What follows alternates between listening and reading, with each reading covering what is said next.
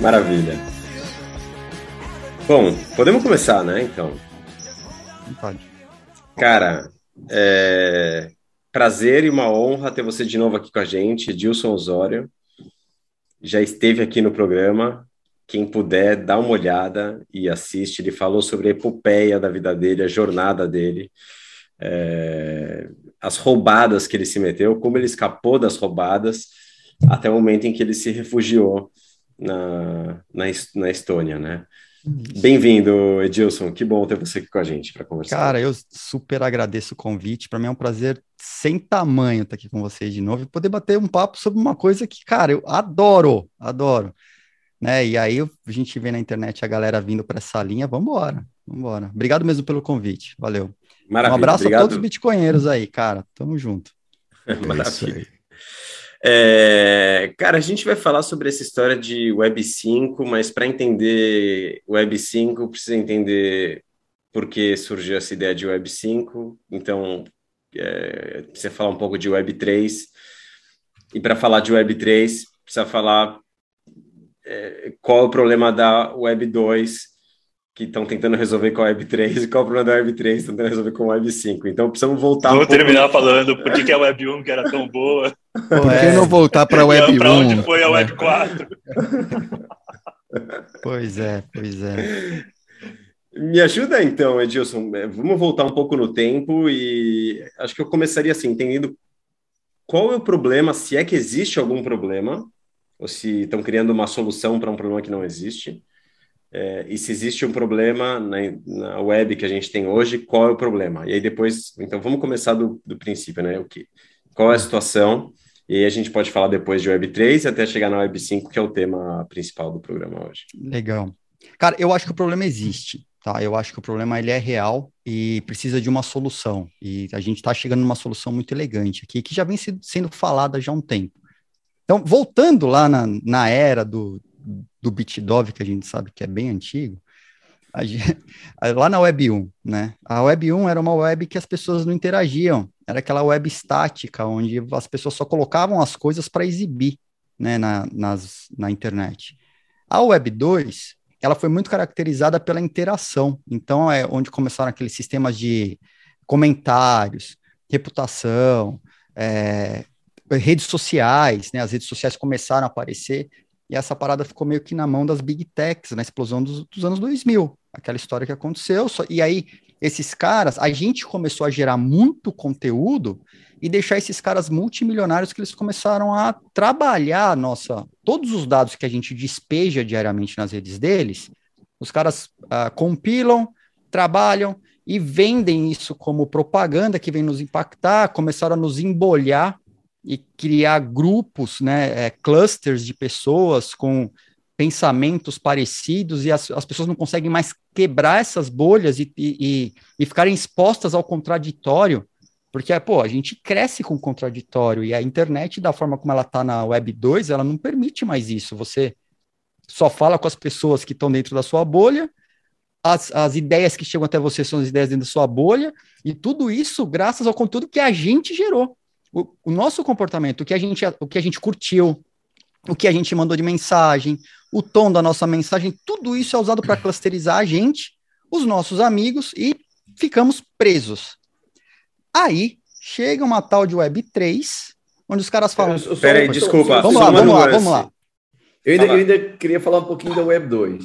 Eu também te quero só falar uma E eu quero falar da Web 1. Né? Eu tô brincando.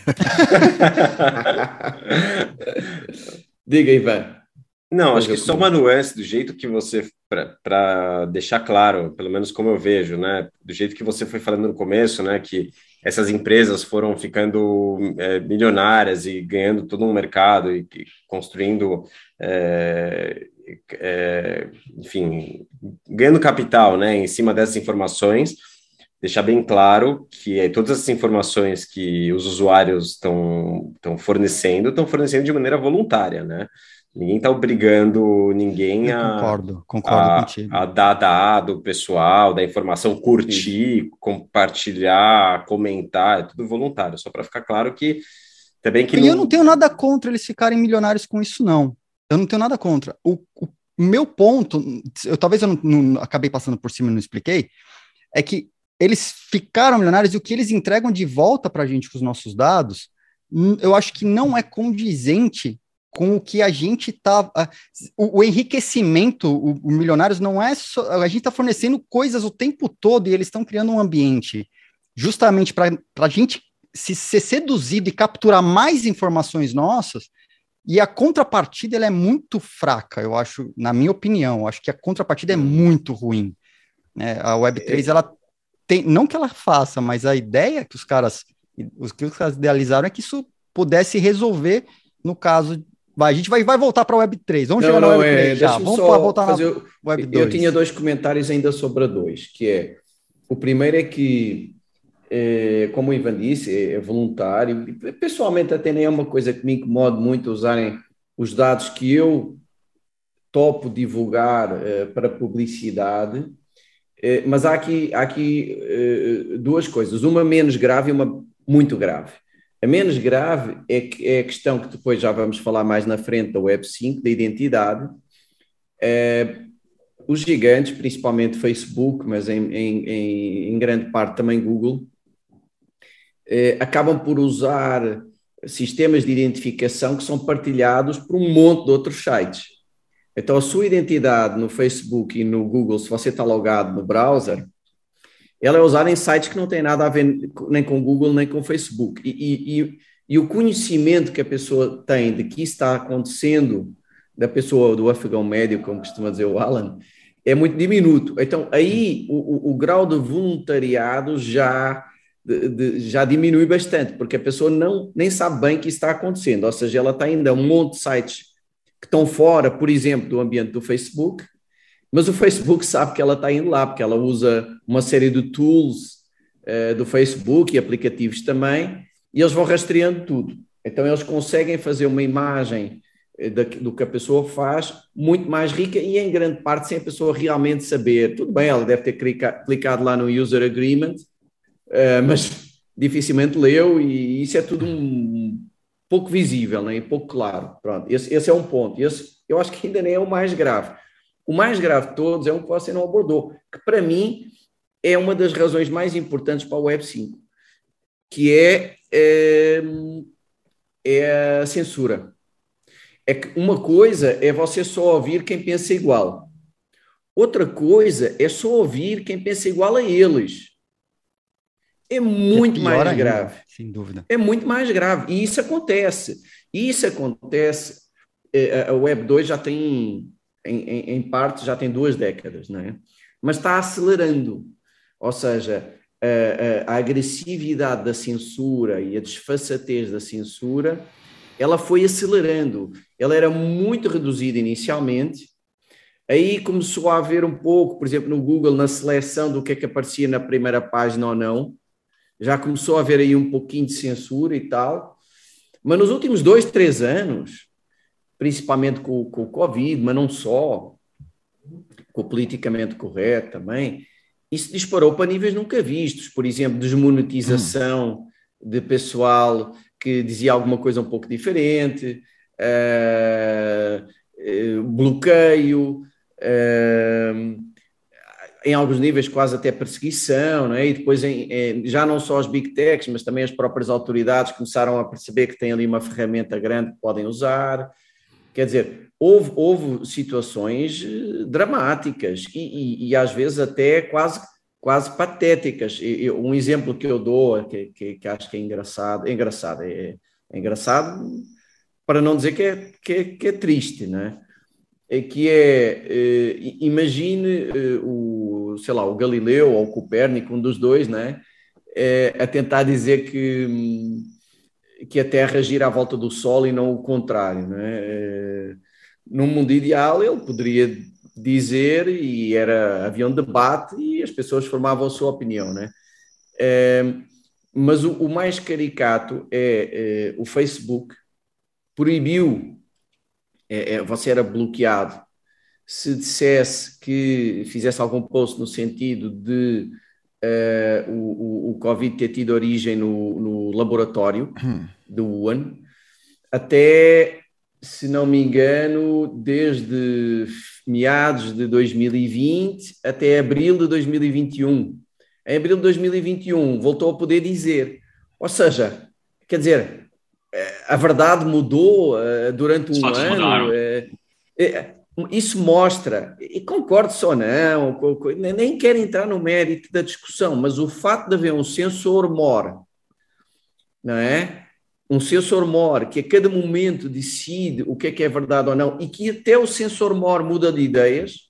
Então, o cara que era banido em março de 2021, de repente era o cara até talvez majoritário em uh, abril de 2021, uh, eh, inclusive o próprio atual presidente do, do, dos Estados Unidos foi nesse sentido, é, portanto, eh, mostra como é perigoso e super injusto haver essa censura. Portanto, para mim, esse problema é muito maior do que eu estar a ver um, uma marca de sabonetes, porque eu andei a pesquisar, a pesquisar sobre sabonetes na véspera. Hum. Ivan. Só uma observação, desculpa se eu estou buscando pelo em ovo, mas é que para mim tem uma distinção, pode parecer um detalhe, mas acho que faz, faz diferença, pelo menos no meu entendimento. É óbvio que não preciso nem justificar aqui que é um absurdo tudo isso que, que aconteceu e que está acontecendo, que você falou, mas ao mesmo tempo eu entendo que o grande problema não é essas empresas censurarem no sentido de que elas estão dentro do ambiente privado delas, né? Ou seja, a ferramenta é delas, a empresa é delas, o espaço é delas. Não a plataforma, a, a plataforma é dela. A plataforma é delas. E se, e se algum de nós está na plataforma, digamos, se a gente está aqui no YouTube usando a plataforma do Google, do YouTube, e eles quiserem censurar, óbvio, é um absurdo que eles censurem, mas a plataforma é deles. Estão no direito deles. Desculpa, só para concluir. 5, né?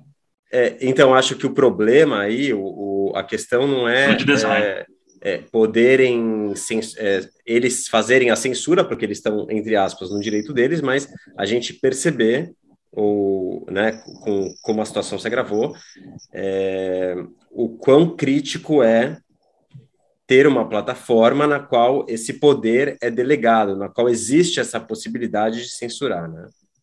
Não, mas era isso que eu queria só para complementar, porque eu fiz a crítica e talvez não tenha sido claro. Ainda bem que você fez essa observação, porque era isso que eu queria dizer. Ou seja, eu não estou dizendo que eles estejam fora da lei ao fazer isso. É, imoral, é mas é legal. É, o, o, mas nós, como cidadãos, somos prejudicados devido a esta centralização que se criou na Web 2. Daí, nós, como hum. cidadãos, e nós, ainda mais como desenvolvedores ou, ou o que for, temos uma obrigação, um imperativo moral de tentar buscar e ajudar a construir e a desenvolver alternativas verdadeiramente descentralizadas, porque esta centralização precisamente gerou esse problema. Portanto, é um, é um, é um, é um problema, mas não é que eles estejam a cometer nenhuma ilegalidade, eles estão dentro do seu direito, está no Terms of uh, Agreement. Uma característica, né? Uma característica, é. Se, é, se, o, se o sistema permite você fazer, alguém vai fazer. É, eu acho, deixa só o comentário aí, Web 1, né? Para mim, Web 1 é Web do indivíduo, né? A ideia, a ideia do Tim Berners-Lee era que cada um rodasse seu próprio node, né? Então, a ideia era que cada um fizesse hosting do seu próprio site, tivesse o único ponto centralizador seria o DNS lá, né, o registro, o seu provedor de internet e tal, enfim, mas é descentralizado, tal, enfim. A internet em si, ela é descentralizada. É isso que a gente tem que lembrar. Qualquer indivíduo pode pegar agora o seu IP pessoal, tá bom, ele vai ter um IP que muda a cada tanto tempo tal. Não é ideal, né? Ele teria que pedir um plano melhor, tal, mas pegar um IP, um IP fixo com o provedor e tá servindo um site, né? Uma plataforma para outras pessoas se conectarem e, e se comunicarem, mas é, postarem. É, o, não, enfim, o que eu quero dizer é, é que a é web já é descentralizada. O web 2 é um buzzword mas o nível acima já não é.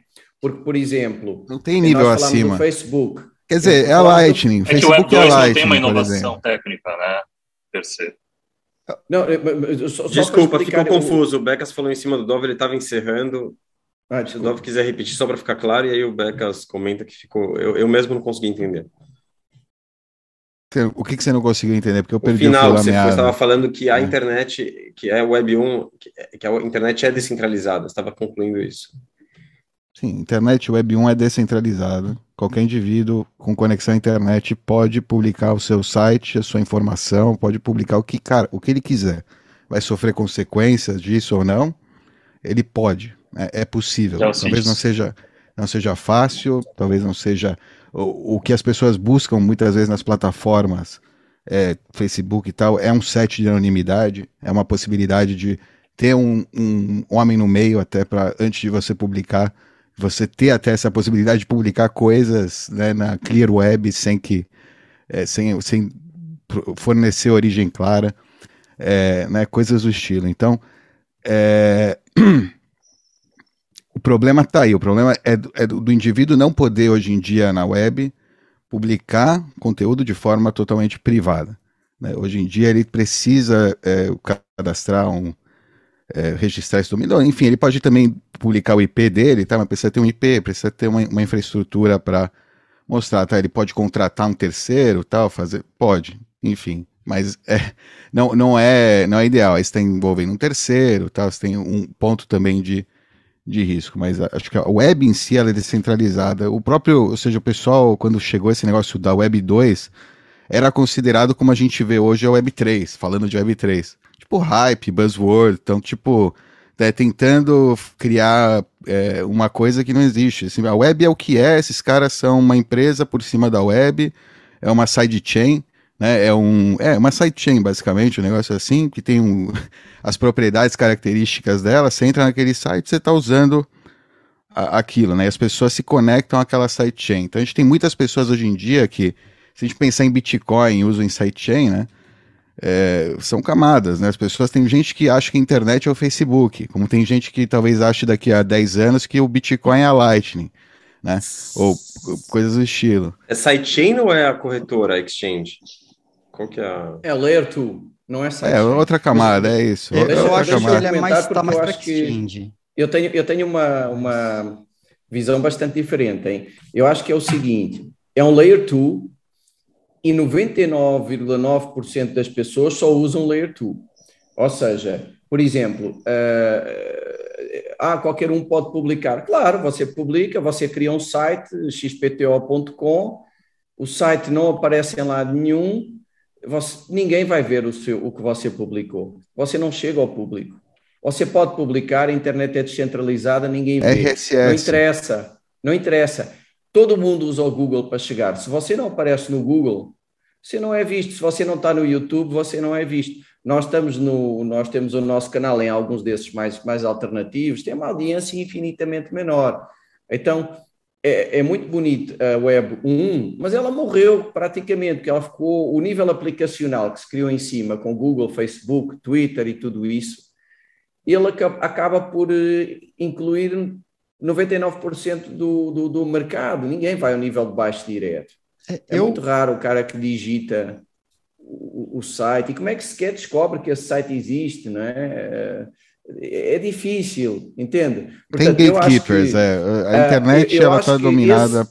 por centralizadores. Aí, e o pessoal não usa o man in the middle para anonimidade, o pessoal usa o man in the middle porque é mais prático. Porque é preciso. Porque é. é mais prático e, e porque tem público é mais prático e é mais fácil de chegar ao público usar Facebook, Twitter, tudo isso. Não é para ser anónimo. É para ser anónimo, pode ter no site também. Não precisa do Facebook, nem do Twitter, nem nada disso. Portanto, eu acho que essas grandes empresas ajudaram na sua época, mas entretanto criaram uma centralização brutal. A internet deixou de ser descentralizada na prática. Hoje ela não é. Está na mão de 5, 6, 7 empresas. E se o Google tirar você do, face, do YouTube uh, desculpe, do, da procura, como eles fizeram com alguns, e tirar do YouTube e o Facebook excluir você, que de um dia para o outro some. É, 80%, 80% da internet provavelmente está conectada através via plataforma, ou seja, para eles é Facebook, das pessoas, ou, Twitter, ou Reddit, ou, é, usuário. Não, 80% do, do, dos servidores, mas dos usuários é 99,9%. O Edilson é, ia comentar alguma coisa, Ficou, é, eu, eu tenho, uma, tenho uma visão que assim, a gente pode chamar de web o protocolo em si. Ele é, tecnicamente, ele é descentralizado. O próprio Tim Berners-Lee, ele odeia aplicativos e plataformas fechadas. Ele sempre defendeu desde o início que os, os celulares não tivessem é, marketplace de aplicativos e aplicativos. Ele dizia, cara, você só tem que usar o browser e qualquer um pode fazer hosting da sua aplicação e a aplicação vai rodar no celular, que é possível. Mas acho que por uma, é, não necessidade, mas aí a gente volta numa, numa lógica de mercado que eu acho que ela é bastante leonina, lá dos grandes VCs, Vale do Silício, a forma como eles é, construíram as, as big, big techs e utilizaram de muito marketing para criar facilidades, para criar umas verdadeiras traps. Eu acho que foram criadas muitas armadilhas para aglomerar muita gente, eles começaram a competir entre si, entre produtos, e no final das contas, ao invés de terem muitos provedores de serviços, seja na área de é, web hosting, que também está super concentrado, são poucos, redes sociais, super concentrados, são poucos. Tem poucos players no mercado e alguns que foram é, é, quase que infinitamente fandeados para que essa. Eles foram moldados para capturar as pessoas. E quando eles conseguiram capturar as pessoas, a gente vem sofrendo o que tem hoje, que muito embora muitas das coisas a gente faça voluntariamente, é, como o Becas falou, a gente navega em sites que a gente não sabe que eles estão capturando nossas informações, mas o pixel do Facebook está lá, e ele está montando todo o. está clusterizando você e seus amigos para depois vender ad. E é o formato dos caras. E eu acho que aí, quando a gente olha para isso, e os caras, quando eu falo que eles, a gente foi embolhado, né? A censura, eu acho que ela tá embutida aí, porque eles definem o que a gente pode falar, o que a gente, o que a gente vê, inclusive, e se a gente expor uma coisa que não tá, tá meio fora daquilo que eles querem, eles vão e te tiram. E tiram mesmo. E aí, cara, ou te desmonetiza, ou vai lá excluir seu canal e acaba com a sua possibilidade de, visual, de visualização, porque, infelizmente, esses caras, eles controlaram certos setores da web, que aí, vamos falar em versionamento da web, né? Pensando na web, não como buzzword, mas como versionamento, em que na primeira versão, talvez era aquela que a gente ainda colocava nossas próprias coisas lá.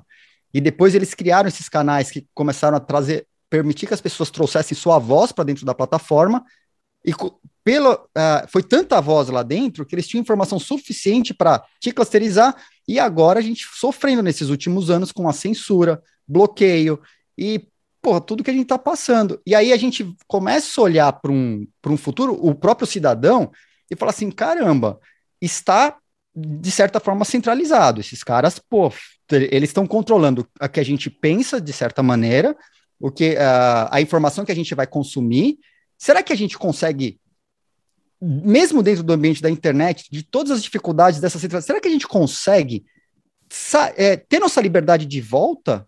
A gente, o que a gente produzir é nosso é, e a gente consegue criar ambientes onde realmente a, a nossa voz consiga ser expressa e, a, e a, o que a gente consome de informação a gente consegue verificar, inclusive, se a informação é autêntica, porque é um problema seríssimo que também a gente que está ocorrendo na internet hoje, dentro dessas redes, mas a gente consome muito conteúdo é, não autêntico, e assim, a gente gostaria de consumir o conteúdo autêntico. Eu acho que esse caminho que a gente está indo para a web, quando eu falo em Web 3, eu acho que foi um desastre. Eu acho que nem na Web 3 a gente está indo. Eu, eu, brinco falando que a gente está na Web 2.5, que web, de Web 3 não tem nada. Né? Acredito. O Web3 é uma fraude, pode dizer. É, porra, cara, eu, eu, nem chegamos é lá. Na minha opinião, a gente não conseguiu nem chegar onde seria a Web3. Eu acho que existe um caminho que passaria por uma Web 4. Quando você começa. Putz, mano, já tô atravessando tudo aqui, ó. Já tô indo de Web 4 para chegar na Web 5, beleza? Não, não, calma. Não, não. Vou devagar, cara. Tô, tô atravessando toda a parada aqui. É, vamos devagar. Então, ok. É o, pro, o problema, como a gente definiria o problema, então, e, e o que, que a Web3 está tá propondo? Então, qual o problema, como a gente define o problema em uma frase, e o que o Web3 está centralização, né? Eu, eu, eu, não acho que a centralização não é um problema. Eu acho que a centralização trouxe um problema de uh, censura, de limitação da, da nossa aquisição de conhecimento e da expressão da nossa palavra ela porque ela pode ser centralizada e te dá liberdade de fazer as coisas, mas a, o problema todo é que não está acontecendo por causa do excesso de poder. Então, talvez o excesso de poder que determinadas entidades adquiriram no ambiente da internet, eles estão utilizando a, é, esse poder que eles têm hoje contra a gente, e é, é contra isso que a gente está é, lutando. Se o poder existe, ele vai ser usado. É a centralização. É, se existe, então, a gente está tentando explorar. A gente está tentando explorar as partes boas da centralização, ou seja, a network effect, sem as partes ruins da centralização, que é o excesso de poder para poder censurar as pessoas. Eu acho que é bem por aí, cara. Eu acho que é bem por aí. E aí, Porque... que história é essa de Web3? Então, aí a Web3, quando surge principalmente, porque quem está tentando empurrar esse termo foi a galera do Ethereum, que quase. Não é, não é que eles é, forjaram o termo, o termo não é autoria dos caras, mas eles tentaram empurrar o termo de uma maneira que a Web3 ela só funcionaria uh, dentro do ambiente de blockchain. E, na verdade. Desculpa, a palavra seria: eles se apropriaram do termo. Se apropriaram do termo. Se apropriaram do termo. Eu acho que foi isso. Né? Então, teve uma apropriação uhum. do termo uh, e tentando aplicar esse termo na realidade deles? Na realidade que eles estão construindo. E eu acho que não é por aí, porque quando você. Que é uma, fala, que é uma realidade distorcida, né? É uma realidade distorcida. Quando a gente fala em Web3, a gente, então, a gente entendeu que existe muito poder, esse poder começou a, a trazer censura, começou a clusterizar a gente, começou a manipular a, a, forma como a gente pensa o mundo, porque eles estão impactando a gente com a informação que eles querem, porque eles têm esse poder. Né? Então, está acontecendo isso. Quando chega na Web3, a gente olha para trás, para os caras, e fala assim: bom, essa informação que eu gerei, eu acho que eu gostaria de ter mais controle sobre essa informação. Eu acho que, por exemplo, ao, na verdade, tem um conjunto de coisas aqui. A gente está falando de autenticação de coisas, de autenticidade, de provar que eu sou eu também dentro de. Porque eu perdi minha identidade dentro dessa rede, no final das coisas. Eu, eu passei a ser só um produto. Ao invés de eu ser uma. É, ter uma identidade é, que possa ser compartilhada em diversos sistemas e como porque assim o, o indivíduo você não você não é seu CPF a gente não é nosso CPF a gente é um conjunto de atributos né? A gente é a cor dos nossos olhos, a gente é a cor do cabelo, os nossos gostos, gostos musicais, as pessoas com, é, do, nosso, do nosso network fazem parte da, da nossa identidade, compõem a nossa identidade. Então, a nossa identidade ela é um conjunto de atributos. E aí, na internet, clusterizada, super centralizada, essa identidade ela se perde, você passa a ser só um ID em cada rede que é utilizado para eles construírem informação e te jogar. E de repente, nessa web toda, a gente poderia ter a nossa própria identidade, poder decidir para onde eu vou. Então, não gosto de Facebook, quero ficar só no Twitter. Beleza, mas eu tendo uma identidade mais única, eu poderia trafegar entre os diferentes lugares, posso ir para o Mastodon com a mesma identidade, recuperar os meus dados. Se você, é, por exemplo, eu postei na rede e, e, você consumiu, eu posso ir lá e retirar um exemplo, né? Uma, a, a faculdade.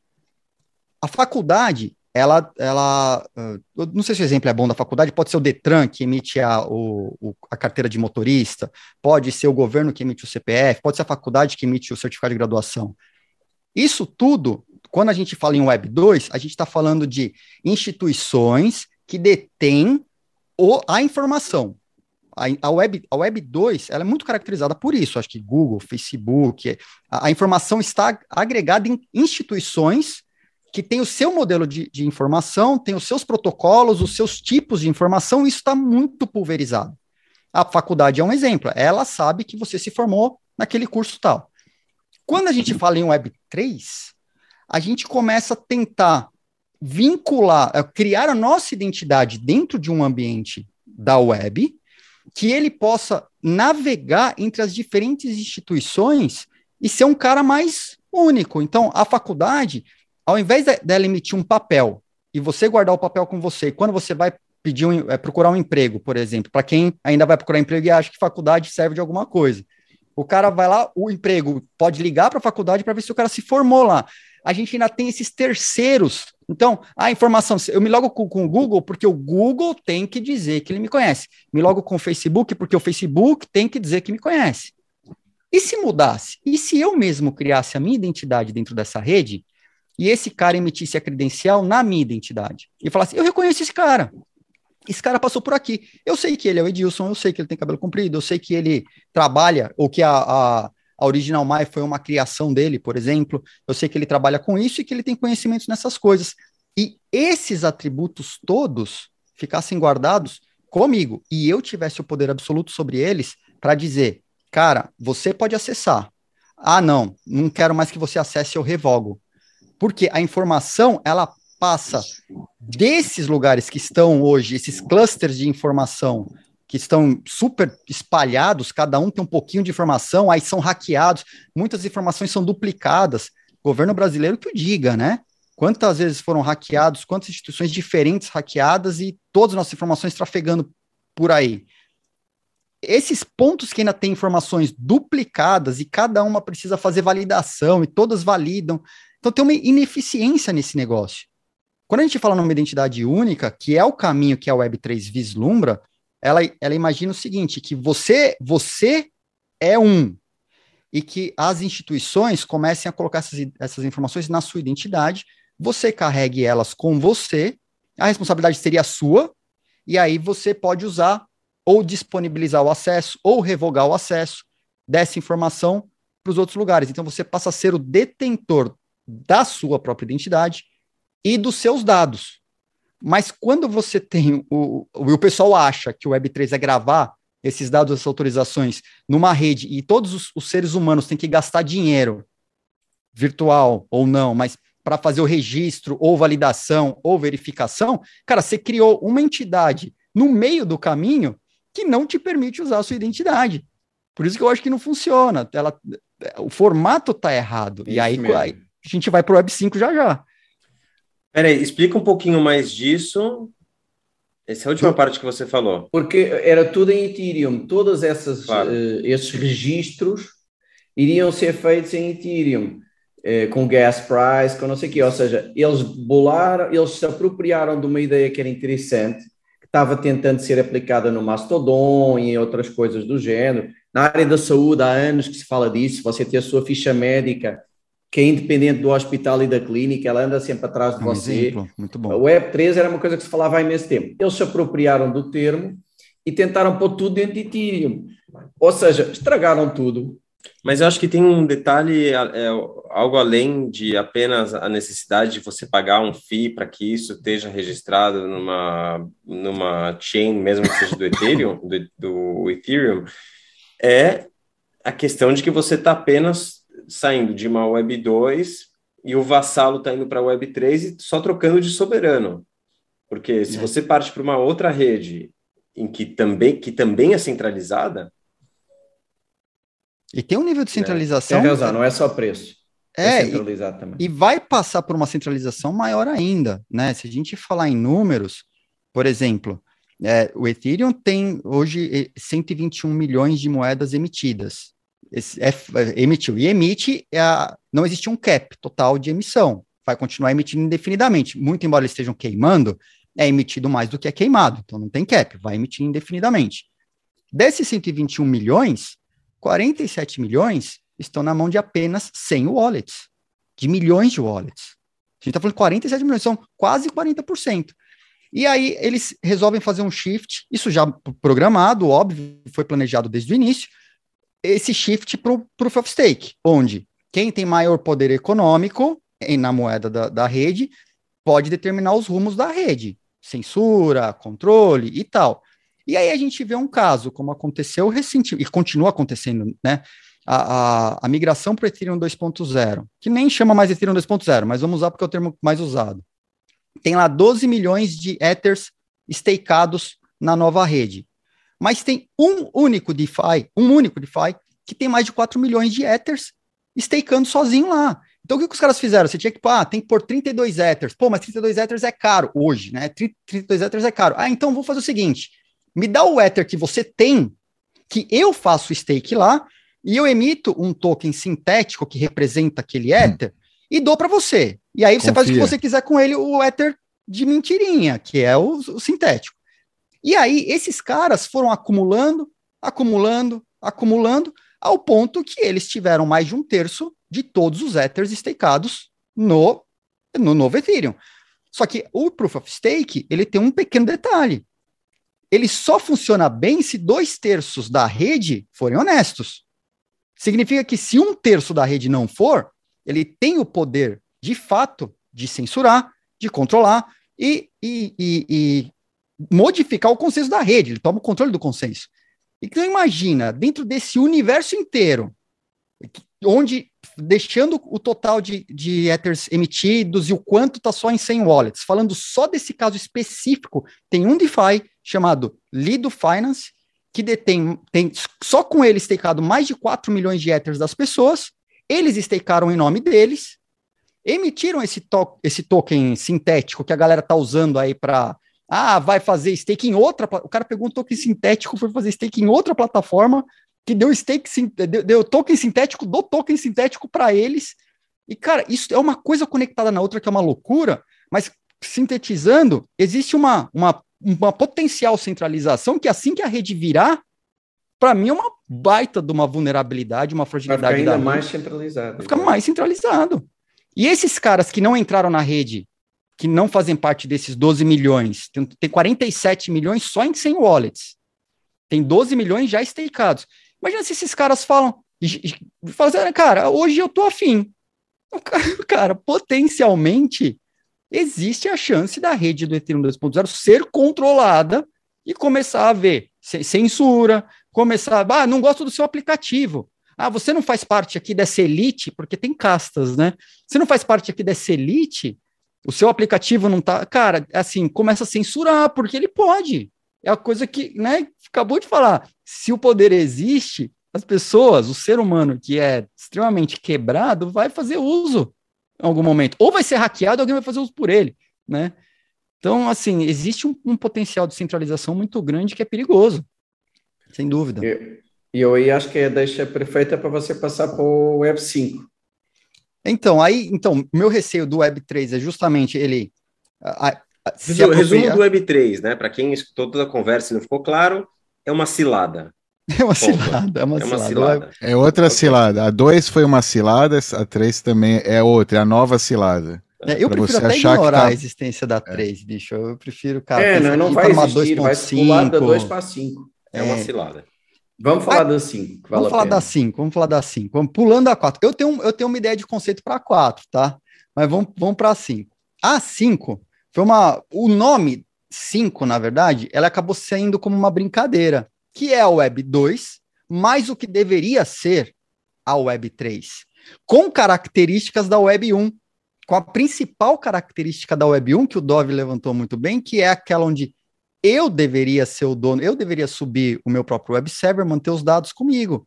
Mas alguém foi lá e criou um indexador e esse indexador, putz, ganhou escala. Mas uh, seria a Web 2, mais o que a Web 3 viria a ser trazendo, é, te permitindo ser dono, ter a sua autonomia, exercer a sua soberania dentro dessa rede. A soma dessas duas se torna a Web 5, mas ela tem uma característica muito marcante principalmente no paper, na documentação, em tudo que os caras publicaram, que é, eles deixam mais claro ainda esse conceito da Web 1, onde você, você armazena e guarda seus próprios dados. Né? Você tem essa possibilidade.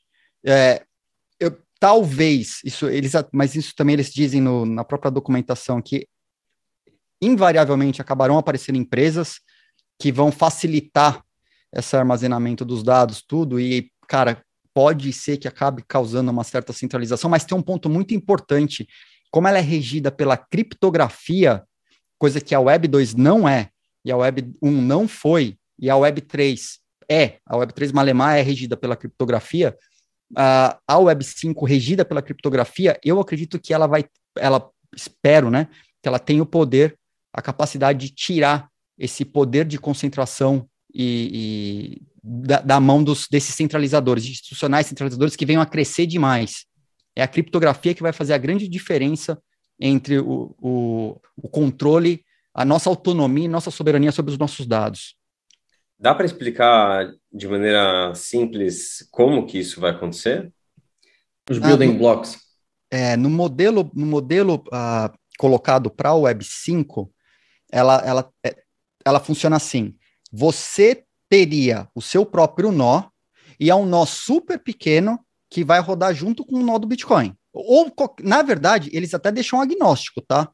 é, o modelo, as ferramentas que são usadas, ela é até mais agnóstica. Ela fala assim, ó, a gente está construindo o Bitcoin, porque a gente acredita que o Bitcoin é a rede mais resiliente, é a rede mais distribuída, mais, mais descentralizada, onde os recursos estão mais distribuídos e é a rede que vai durar mais. Então, isso é usado como, como argumento para dizer que o Bitcoin existe dentro desse modelo, dentro desse protocolo.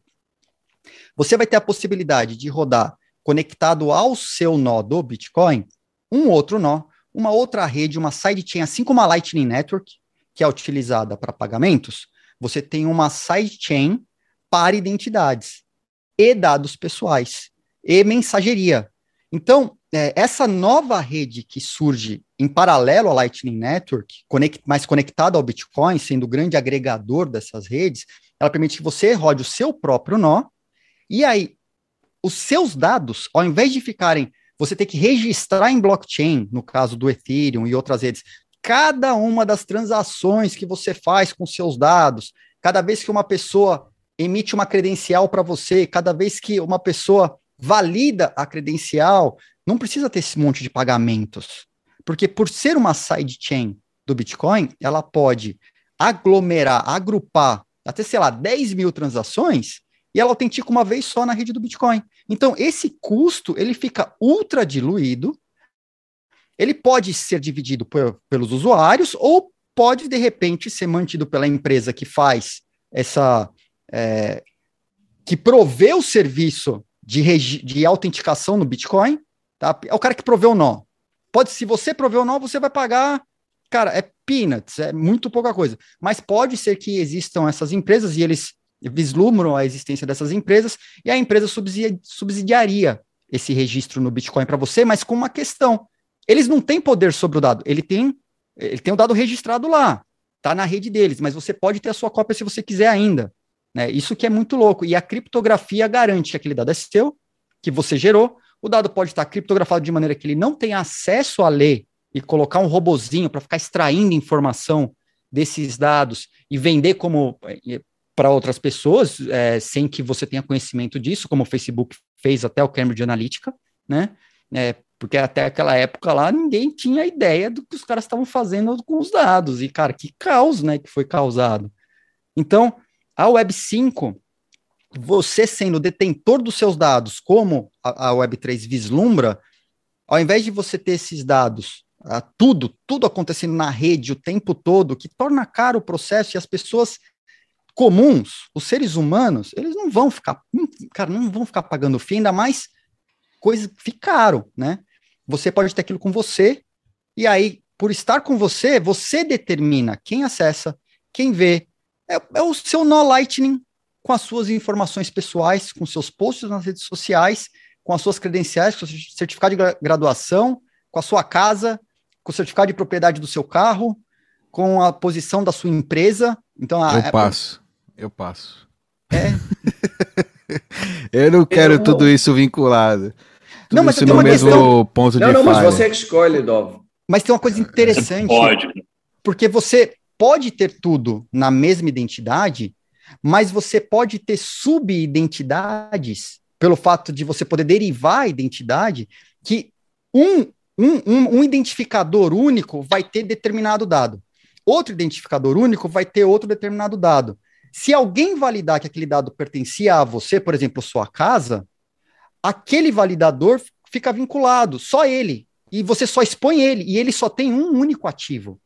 Isso só é possível se você puder utilizar. É, são variações mesmo, né? É, da, e aí, no caso, o pessoal até desenvolve, é, falou dos protocolos no, no, no próprio Ion, né?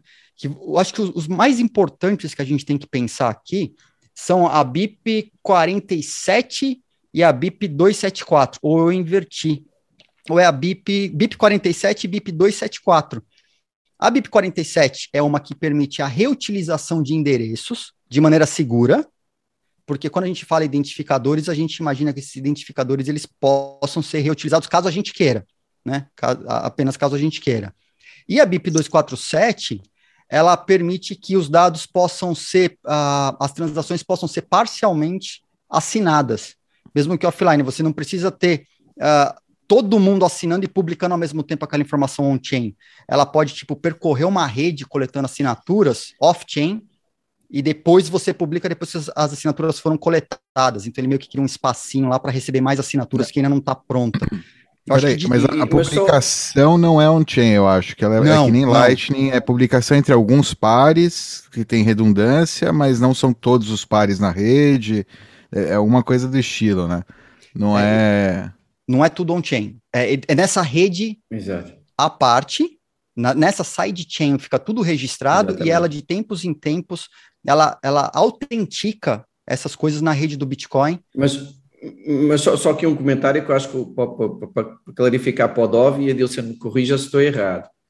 Mas pelo que eu vi, eu vi o slide, vi alguns. Uh, uh, eu, eu vi mesmo toda a apresentação que eles fizeram, né? é um tema que eu adoro eu fiquei com a ideia, e depois tenho uma pergunta para vocês, mas primeiro fiquei com a ideia que nada impede o Dove de ter duas identidades, uma identidade não, mais 10, para 20. coisas oficiais e o Dove isso. que é o ursinho bonitinho e os dois não se tocam cada um tem uma chave privada diferente, como você ter duas wallets. É, mas é como a Web então, 1.0, cada um pode rodar. A pergunta é portanto, usuários, o, como o eles seu, vão usar, entendeu? O, o afegão perfil, de 99% vai fazer o quê? Exato, então o seu perfil é perfeitamente salvaguardado neste modelo, tá? Isso só para deixar claro, porque pode não ter ficado claro. Agora, a pergunta para o Edilson é a seguinte, porque essa parte eu não consegui entender lá no, no, no, no PowerPoint, que é.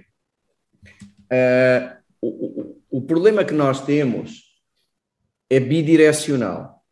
No, no sentido de eu dar informação, eu acho que ficou bastante claro. Eu passo a, a, a, a controlar muito mais a quem eu dou a informação, inclusive eu posso revogar. Uh, isso é legal, tá? A parte que não está tão clara para mim é no consumo. O, o, portanto, quando eu sou o recebedor da informação. Por, por que é que eu quero dizer isso? Um, o ideal, nós temos dois problemas nas duas direções. O problema no consumo qual é? É a censura. É, é, portanto, eu quero selecionar aquilo que eu quero consumir sem que uma entidade no meio barre. Ou seja, se eu quero ouvir um maluco qualquer que ninguém gosta, eu devo poder ouvir um maluco que ninguém gosta. E eu é que devo fazer os meus filtros. Eu, por outro lado, não quero ouvir aquele outro maluco não gosto do cara, acho que o cara é doido, tem ideias que eu, que eu, que eu, que eu não curto. Eu quero, eu quero censurar o cara para mim. E eu quero ouvir o outro cara para mim, ou seja, eu quero selecionar, fazer o meu perfil de consumo. É, é, de, de que forma é que isso está endereçado, se é que está, não é? Porque essa parte não ficou tão clara para mim. É, ela parte do princípio que as instituições aglomeradoras de informação, elas não existem que a, a, essa comunicação acontece entre pares, entre as pessoas, bem no peer-to-peer -peer mesmo. Porque caso haja a plataforma, a plataforma que vai ter uma galeria, que vai permitir a exposição dos dados e tal, a plataforma ela pode, em algum, algum momento, colocar uma flag que você não consiga mais ver a informação que está disponível lá dentro. Mas então, como é que eu acho os peers? Então, a isso é muito louco. A rede, sozinha, ela encontra todos os peers. E aí você pode pesquisar. Vamos por a faculdade. Isso é um, é um lado, isso é, é bidirecional. A faculdade, quando ela vai emitir um certificado de graduação na sua identidade, você vai primeiro autorizar que ela emita as, o certificado na sua identidade. Então, existe uma autorização de que ela coloque a informação na sua identidade. E aí, ela assina essa informação que é para você. Essa informação que é assinada, ela fica registrada lá no nó dos caras, e você vai ter uma cópia disso invariavelmente na sua identidade, pode estar guardado no seu nó. Se você tiver o endereço da universidade, você consegue verificar todas, todos os certificados emitidos pela faculdade, caso eles permitam. Então, vai ter lá na faculdade, tipo, tem o um endereço do nó, a sua identidade interagindo com o nó pediria uma lista, aí existem alguns padrões de dados, eles pediram uma lista dos certificados emitidos daquele ano. E aí ele gera um aglomerado de dados e devolve, caso ela queira te entregar esses dados. Né? Porque ela até pode, nesse ponto, como a universidade passa a ser uma entidade, essa censura ela pode acontecer é, na entidade universidade. Como o dado já foi publicado na sua identidade, quando alguém, instituição, é, por exemplo, uma empresa onde você está é, procurando emprego. Ela verifica, você fala assim: olha, o meu ID é esse, pode verificar o meu ID, que vai ter um certificado de conclusão de curso, da, do, do curso tal, está na minha idade foi emitido pela universidade tal. Então você está permitindo, você vai autorizar, assinar, assinado digitalmente uma autorização de que a pessoa consuma essa informação. E aí ela vem consumir no seu nó. Então é uma coisa mais, é, ela é mais no peer-to-peer, -peer, onde as, a, as limitações, as block lists, listas, ACLs, listas de acesso tal, elas são mais personalizadas, digamos assim, porque fica em, uh, nessa relação entre as, uh, as identidades. O emissor e o receptor é que Ao podem filtrar. É. Não há ninguém no meio nunca. Não tem ninguém no meio nunca. Tá? Ah, é, tem, tem provedor, tá, mas está tudo criptografado, ou seja, o protocolo está pensado não já com criptografia, é. Não é aberto, não é. Mas acho que o Ivan queria dizer. É, mas aí é que, é, só para ficar claro, ou seja, aí é, é redes como é, Facebook, Twitter e ou YouTube não, não existiriam, ou existiriam de outra forma. É, agregadores, forma. É, é, diferente. Virariam agregadores. É tipo RSS com chave pública e tá. é, com, Eu, chave pública. Me soa muito assim. interessante é, e acho que tem um público talvez de cinco pessoas. Que... A minha pergunta: isso é uma utopia é, ou, ou, é apenas muito cedo? Porque se a gente olhar para o Bitcoin, é, ou seja, a gente entende que exi existe uma. A gente está no começo da adoção, isso é uma coisa. É, depois que esse processo de adoção continuar em andamento, a gente entende que algumas pessoas vão ser soberanas sobre, das suas é, informações, da sua privacidade, das suas chaves privadas, e uma grande maioria vai confiar em terceiros, vai deixar numa corretora, vai terceirizar essa responsabilidade de custódia também. É, então, no caso da Web 5, é, como que você vê, ou como que vocês veem isso? É uma utopia, isso nunca vai acontecer? É, ou não, é só muito cedo? todo mundo vai querer rodar um Node é para ter suas IDs privadas, eu sem acho, conexão. Eu acho que é cedo. Desculpa, Quantas pessoas rodam um Quantas pessoas Não, eu, ia falar, eu acho que eu ia falar a mesma coisa que você ia falar, porque é muito cedo, porque não existia incentivo para cada pessoa rodar um Node. E o Bitcoin resolve isso, porque o Bitcoin te incentiva a rodar o Node para você resolver Vai ser mais simples que próprias... isso, na minha visão. Diga. Na minha visão, eu acho que os sistemas operacionais no futuro próximo eles já vão trazer isso instalado. Hoje, está cada vez mais fácil instalar, eu acho que vai ser um pacote. Assim, você quer ter sua identidade autônoma, é um pacote que você vai apertar um botão, ou nem vai apertar um botão, ele já vai. Assim como o seu operacional instala seu browser, pode ser que no futuro próximo ele já instale esse nó. E, cara, você subiu o sistema, seja um Linux, seja um Windows, já vem na, na instalação, você cria seu ID, cara, e é ele que você vai usar já conectando em diversas redes. Para chegar lá, eu não acho que está perto eu acho que é cedo. Mas a, a, na minha visão, não é o que o pessoal fala, ah, é no metaverso. Porque, cara, no metaverso você não liga VPN. Você não acessa o metaverso com uma VPN, os caras estão traqueando cada pixel para onde seu avatar olha. Não é isso. é, é o fato de você poder ter o, o sistema operacional que você botou a sua máquina. Você começou a trabalhar, tá lá. E, ah, mas formatei a máquina. Não tem problema, é recuperável. Né? As, a, a, acho que a gente avançou muito na história da guarda, da guarda de chaves privadas, e aí pode ser uma heresia o que eu vou falar agora, pode ser uma heresia, mas a gente passou 20 anos com o GPG e os seres humanos normais não conseguiam usar GPG, porque é difícil fazer a gestão de chaves, criptografar uma mensagem, mandar. Putz, é uma, é uma segunda camada que você criptografa fora, manda, e as pessoas querem facilidade. User experience é horrível. Horrível. É, nesse, horrível. nesse ponto. Até hoje o Web3, o suposto Web3 que a pessoa, o pessoal tá tentando empurrar, eu acho que um, do, um benefício que a gente pode dizer que esses caras acabaram trazendo foi a, a melhorar a usabilidade, ou pelo menos dar um caminho melhor para a usabilidade da gestão de chaves privadas, que era muito complicado e a, a coisa começou a ficar fácil, a gente conseguiu achar uma direção para onde ir. E isso, obviamente, ela tem muito a melhorar, tem muito a melhorar. Tá, eu falo que é heresia porque, para o bem ou para o mal, a gente, as pessoas acabaram tendo mais contato com criptografia nesses últimos anos do que os anteriores. E, putz, isso é, foi graças a uma melhoria na, no design de usabilidade que, cara, veio facilitando. E eu acho que a gente vai se apropriar desse conhecimento todo que a gente adquiriu nesses últimos anos e vai aprimorar o ponto de você instalou sua máquina, gerou seu ID ou recuperou seu ID e, cara, já tá funcionando. Ah, sei lá, 3G. Era impossível, cara. Eu não ia rodar um nó, nem pensava em rodar um nó de alguma coisa mais pesada num celular, passando por 3G, por, por GSM, sei lá. 5G tá aí. A, a velocidade de comunicação, é, é, passar bloco para lá e para cá, cara, vai estar tá no teu celular, vai estar, tá, não importa, sabe? O, ainda mais que o negócio, quando eu falo em, em Web 5, ele prevê o uso de IPFS, eu acho super positivo.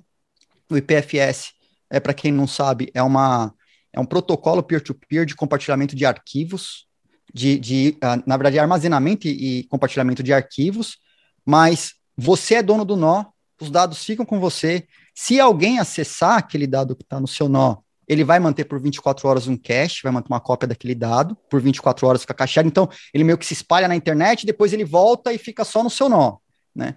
Mas isso, putz, vai adiantar muito o nosso lado, para a gente poder efetivamente... Qual, o problema de você... Ah, o, o quer acessar uma foto minha num post que eu fiz numa, nessa rede social nova. Cara, a foto pode, vai poder sair do meu nó, com velocidade de, de aparecer no computador dele sem. Porque pelo 4G ainda é lento. Imagina, se for cada foto, o cara tá rolando no Instagram, só rolando para cima, e aquilo é foto em cima de foto sendo carregada. No 5G, talvez isso já não seja um problema. E nos próximos protocolos que vem, isso vai ser menos problema ainda. Então, a história de ficar mais barata. A velocidade da internet mais acessível, mais rápida, mais fácil, a ponto de você poder literalmente ter os seus dados com você guardados no seu computador ou no seu celular, e quando alguém requisitar, você liberar o acesso, assinar em tempo real. É, é alguém que, sei lá, o cara vai publicar um artigo falando, pegando uma quote sua, uma frase sua. Para saber se aquele artigo é, é verdadeiro ou não, o cara pode virar para você e falar, cara, Edilson, eu queria, queria que você é, me manda uma frase aqui para eu, pra eu complementar um frase. artigo. Assina a frase. E aí essa frase vai para o artigo, cara, imediatamente ao ler o artigo você consegue saber a autoria que o cara permitiu o uso Legal. Daquela frase naquele artigo, a disseminação de conteúdo Exatamente falso. como ela tá, o cara não pode mudar, como às vezes fazem e tal. A mesma coisa para vídeo. Ela tem que estar igualzinha para estar assim na... É Imagina. Ivan, eu não, eu não tenho uma visão assim tão pessimista, hein? eu acho que isto é uma espécie, vá, eh, uma aplicação simples disto, tem, tem um monte de aplicações, acabamos de ver aqui uma, totalmente fora da caixa que o Edilson disse, achei maravilhosa. De, o quote, né? O quote autenticado. Mas pô, uma coisa tipo Twitter ou Facebook, em que você é que controla o seu feed e ninguém pode controlar, né? As regras você é que vai desenhar totalmente censura zero, só isso tem um valor enorme, mas depois no dia a dia tem utilizações, hein? Você pode usar a identidade para várias coisas, para ir ao hospital, para um monte de coisas, né? Mas mesmo como rede social é muito melhor do que temos hoje. É, eu tenho dúvidas, é, pelo menos num futuro é. próximo, se isso seria algo. É, para mim é difícil visualizar a, o... Porque a, a, massa usa, usando, a maioria querendo usar, porque quais são os incentivos, né? Um pouco. Então, deixa, é um deixa pouco... eu falar. Como Desculpa, é que poderia só, ser usado? Só para deixar claro, aí acho que vai ficar até melhor para você comentar, porque eu acho que no, se no Bitcoin já tem uma dificuldade, né?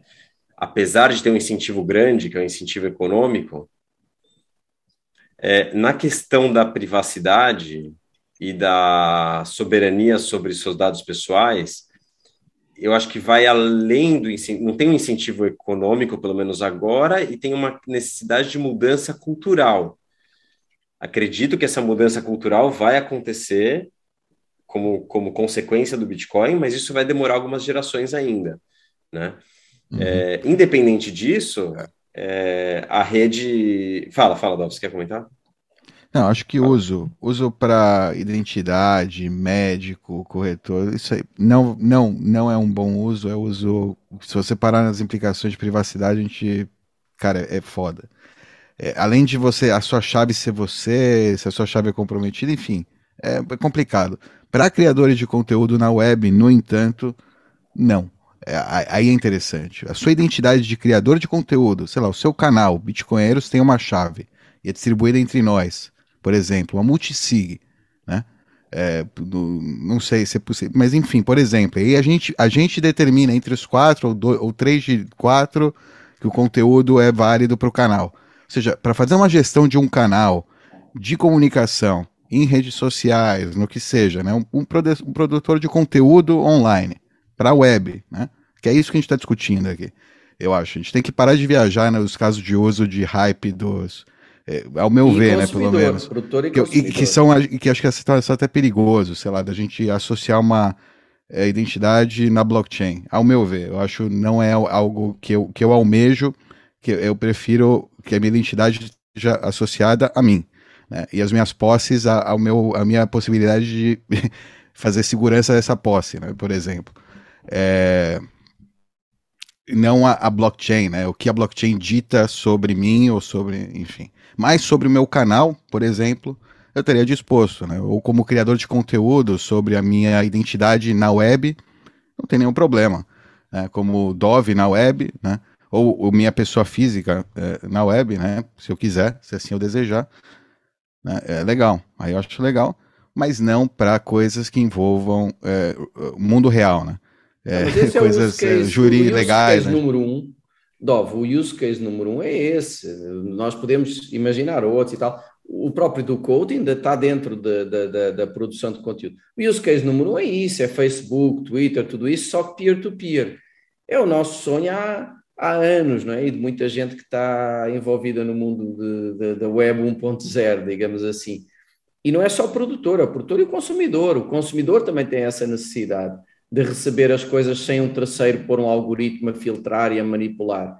Então, o use case número um, que é fortíssimo, e você tem razão, talvez não faça sentido estar a sair muito dele inicialmente, é, é uh, o equivalente às redes sociais de hoje, só que peer-to-peer. -peer. Será é um que... ótimo use case. É, eu, eu é, e, e, incentivar o usuário a ser um pseudônimo, a, ser, a não usar. Ou seja, ser, Isso é super seja, importante, cara. A, a, a, preservar a privacidade se ele quer distribuir ideias. Se ele quiser distribuir fotos, beleza, quer, quer distribuir o nome, tipo, a marca, o nome, é, quer LinkedIn, né? Se a conta dele, a chave, ele vai usar para LinkedIn, legal usa né, seu, seu, nome, usa essa chave só para isso, né? E, e para quando você vai fazer opinião política, shitposting, faz com a sua identidade de shitposter, né? Sei lá, de não, não é, enfim, coisas do estilo. Aí é legal, você usar para isso é legal, interessante e ser incentivado. Fala não, realmente, aqui é o espaço para você liberdade de expressão, você falar o que você é, né, o que você quiser, né? Basicamente, enfim, é, exato. Quer, Liberdade um... de discurso total, sem... No mundo, no mundo real, eu, eu ainda acredito que tem alguns casos que fariam sentido. Por exemplo, a prescrição médica, o prontuário médico, né, que o Becas até levantou. Por quê? Isso na minha opinião.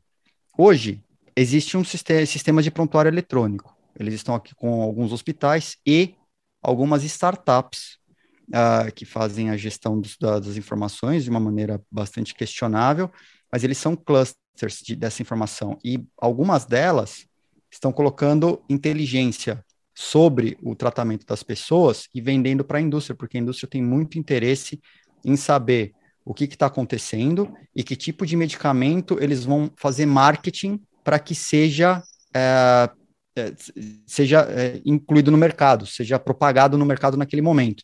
E aí elas entram numa guerra entre elas para ver qual quem vai pôr mais dinheiro para impulsionar esses esse medicamentos. O prontuário eletrônico, assim como foram os nossos dados pessoais com o governo, eu acho, eu, é uma opinião minha, eu acho que ele tinha que estar guardado comigo e eu poder liberar esse meu prontuário para quem eu quisesse, assim, quem fosse, quem solicitasse essa informação, eu achasse que fosse é, é, fosse fazer uso importante dessa informação, eu liberar, ao invés de estar num, num, num grande silo junto com os dados dos outros, que essa startup está botando BI, está fazendo inteligência em cima desses dados, e vendendo essa informação. Cara, não era para vender informação. Não, o, o, tratamento que eu estou fazendo não era para gerar é, é, um uhum. produto para o cara, assim. Eles estão fazendo. Isso, infelizmente, está acontecendo no mercado brasileiro, por exemplo. Né? Esse é um uso de caso real que eu acho que, que seria Sim. legal descentralizar, entregar para as pessoas. É, Muito se der embora... para você segmentar o que você compartilha, é. Entendi. Ou seja, que você. É, mas se você vai compartilhar todo o histórico com cada parte. Não, não é, não, não. É cada parte. Você, a, a maravilha disso é que esses você pode liberar. O, você, quando fala em dado, eles são pequenos atributos. Então você uhum. libera os atributos que são necessários. Quando o cara faz a requisição, vou dar um exemplo com, a, com o protótipo, a identidade que a gente criou da Original Mine. Embora a gente tenha feito, é, como ela, ela prevê uma identidade que seja utilizada no mercado em geral, a gente faz uma validação da identidade da pessoa, a gente valida documento, a gente valida um monte de coisas. A plataforma, quando ela, uh, quando a pessoa vai se autenticar na plataforma, a plataforma escolhe os dados que, ela, que a gente, uh, ela não entrega todos os dados dela para a plataforma. Então vem um pop-up falando, olha, para você se autenticar aqui, essa plataforma está pedindo esse, esse, esse, esse dado, é seu telefone, seu e-mail, seu CPF. Você fornece? Se o cara falar sim, ou ele pode, no nosso caso, não pode desmarcar. O que a plataforma pede é porque ela considera que aqueles dados são os necessários para ela. Mas existem variações onde você escolhe, você fala, ah, cara, eu vou te dar meu telefone, mas eu não vou te dar meu e-mail, ou o contrário, né? Ela clica no sim, ela assina aquele pacote de dados e entrega os dados para a plataforma. Então a plataforma só recebe os dados que a pessoa, os atributos, não a informação completa, mas os atributos daquele conjunto de informações que a pessoa disponibilizou. Então a plataforma tem uma uma comprovação de que ela adquiriu aqueles dados de uma maneira legítima, que foi com autorização da pessoa. Se chegar uma auditoria e falar assim, cara, me prova que as pessoas te entregaram esses dados que você não comprou base roubada, hackeada, sei lá, né, da onde você adquiriu esses dados. Vai ter a assinatura das pessoas disponibilizando aqueles dados e já está previsto no protocolo uma coisa muito legal que é a revogação. Então, se você disponibilizou um atributo e depois você achou que aquela instituição não devia mais ter acesso àquele dado, buscar o dado atualizado no seu nó, por exemplo, você vai lá e revoga. E aí a, a, você entregou uma vez, a, a pessoa tem aquela versão daquela cópia, daquela data, daqueles dados, mas ela não vai conseguir vir e atualizar, pesquisar, porque essa, essa, esse acesso foi revogado por atributo. O que é mais lindo é que é por atributo, por, por pacote de informação. Isso é definido pelo usuário. É, a usabilidade vai ajudar no futuro, né? Mas... Mas no caso do coisa do médico, se, bom, enfim, se o cara já é, já, como é que fala, malicioso, né? É, ele vai copiar, né, o dado. Tá bom, ele não vai ter autenticação Mas de que aquele dado é. Você não o que eu digo é que no fim ganha... ele pode manter uma base de dado paralela sobre o claro, usuário copiando o que ele. É, exato. Pode fazer copy paste, mas hoje também. Aí é que está, você não perde nada. não muda a natureza humana. Ele não muda a natureza humana, ele só melhora hoje, a forma de você guardar essa é, informação. É, Se você hoje tinha que mandar o exame médico para o cara, ele pode a mesma copiar, não muda nada.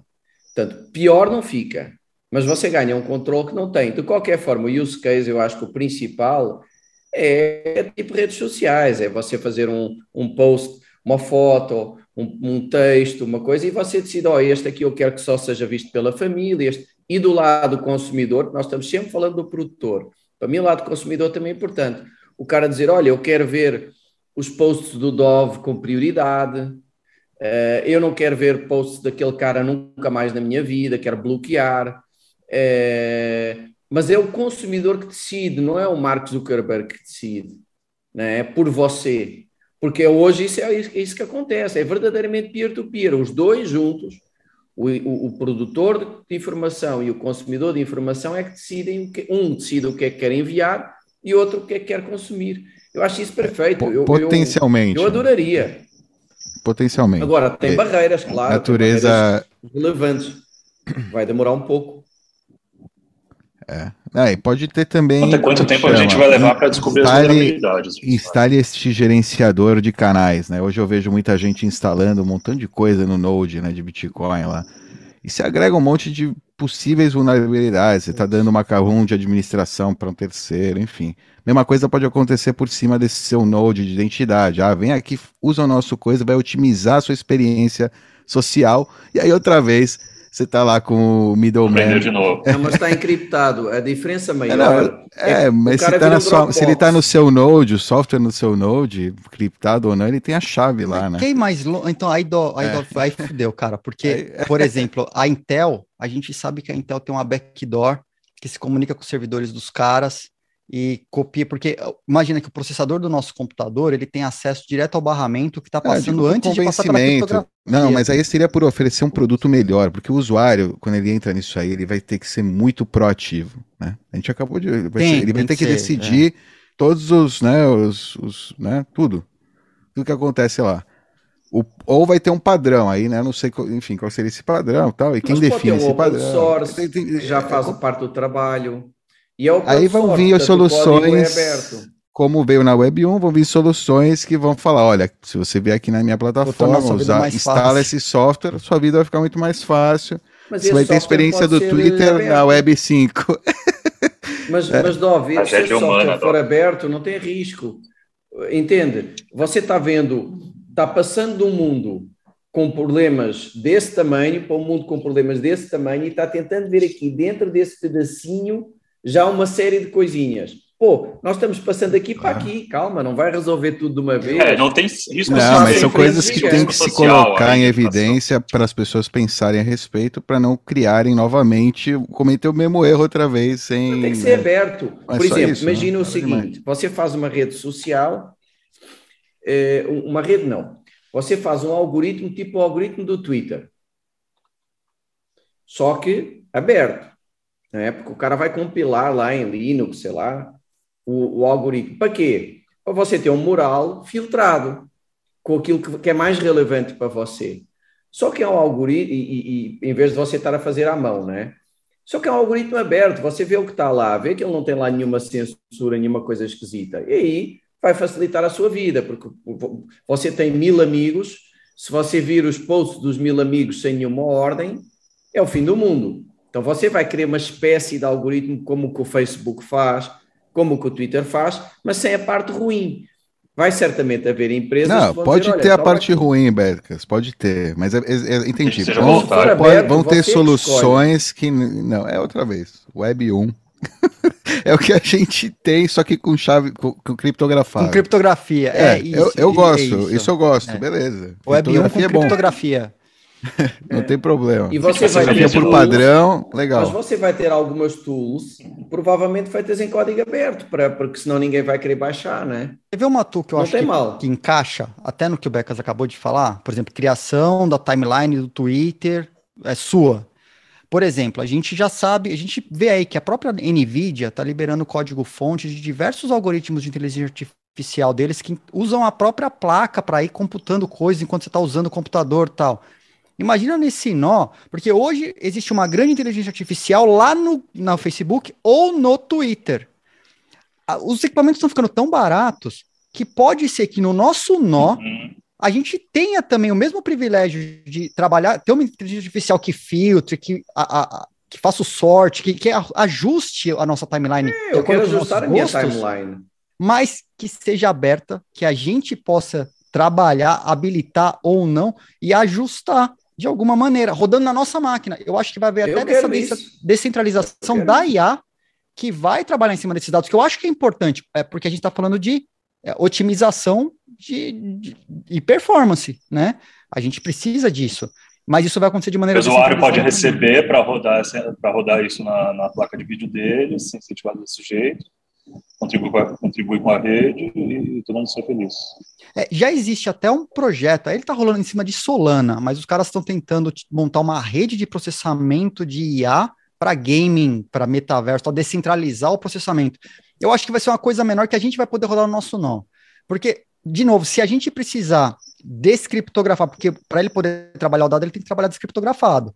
Se a gente entregar esse dado para um terceiro, fazer essa otimização, colocar inteligência e devolver o dado mastigadinho para a gente, esse cara ele é o ponto de vulnerabilidade que vai dar um jeito de extrair o máximo de valor daquilo. Mas eu acho que vai chegar ao ponto da gente poder rodar isso no nosso próprio nó. Nosso próprio celular vai estar tá rodando lá e trabalhando a informação, a nossa informação com a nossa chave aberta lá e mostrando para a gente só aquilo que, que é mais legal para a gente vai estar tá sob nosso controle. Inclusive, as, a gente vai estar tá com controle sobre as bolhas em que estaremos inseridos no futuro, né? Mas a parte boa é que a gente vai ter o poder e decisão de sair dela ou não. Hoje a gente não tem. Vai ser tipo a vida real. Vai ser tipo eu a vida adoraria, real, cara. Edilson, é eu acho que você entendeu bem o que eu estava querendo dizer. Eu adoraria otimizar e configurar e ir acertando e melhorando a minha timeline ao máximo. Eu não quero ver todo mundo igual. Eu não quero ver todos os temas iguais.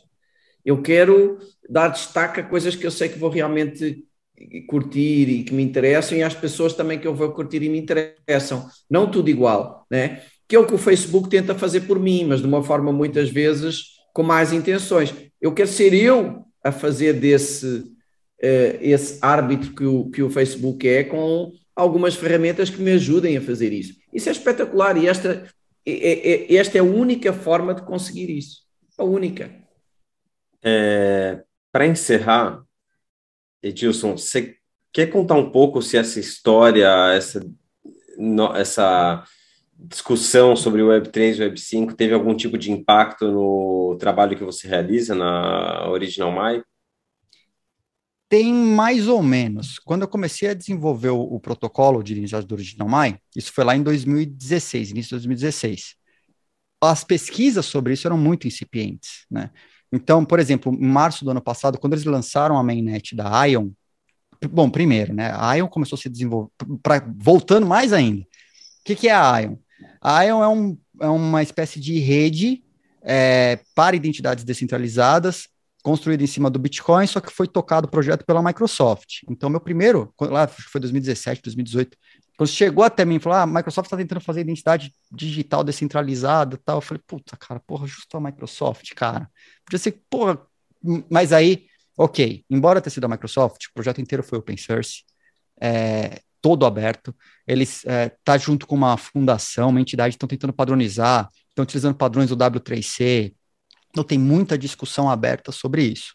Né? Então eu estou acompanhando, eu estou acompanhando. O ano passado eles lançaram a mainnet em março, se eu pouco me engano, comecinho do ano, ano passado, em a, main, a primeira mainnet deles funcionando, um beta lá.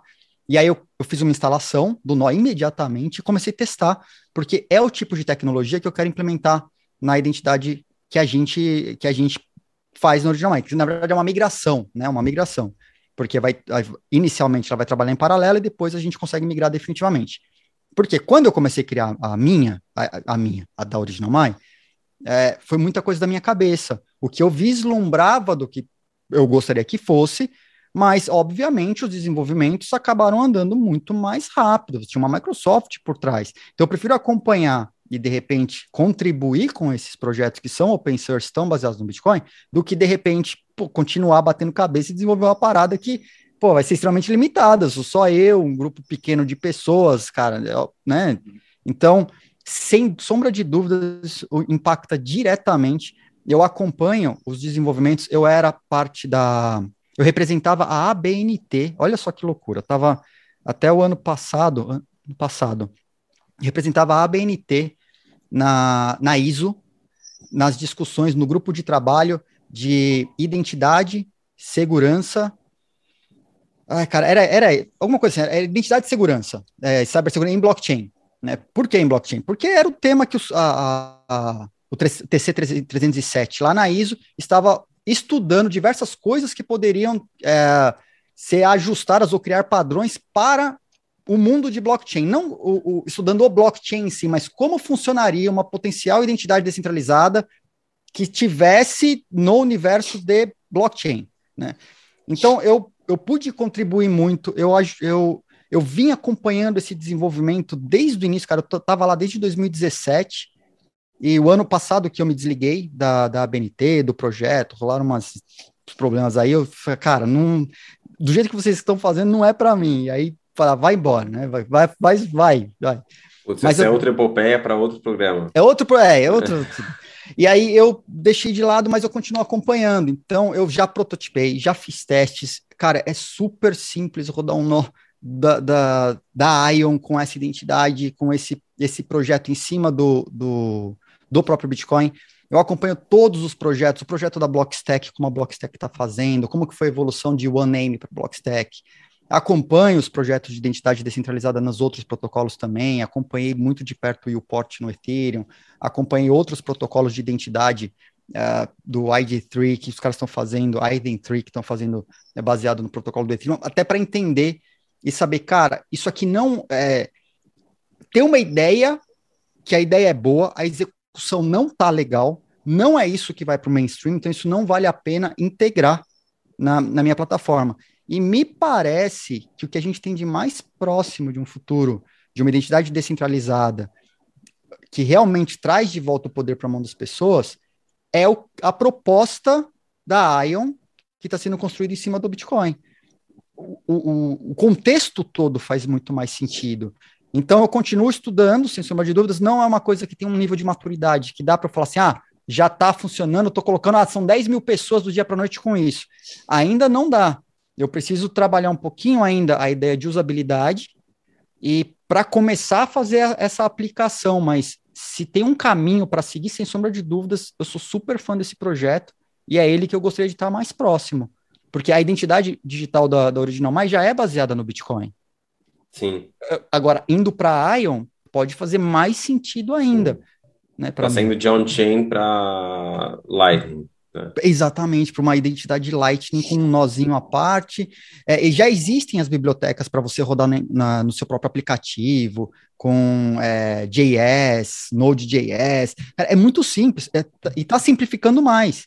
Então, acho que tanto para quem é o, a, a, a, instituição que utiliza ou cria a identidade, ou que, ou que promove a identidade digital, e eu acho que ela vai ter que ser promovida inicialmente, para depois as pessoas conseguirem fazer por conta própria e rodarem seus próprios nós. Eu acho que existe um momento de transição, mas o fato de, de repente, ela poder bater no app da Original Mike, ela já usa, ter a opção já da identidade logo no futuro, sendo, mesmo que ela, ela mesma não esteja rodando o nó, muito provavelmente a Original Mike vai rodar o nó.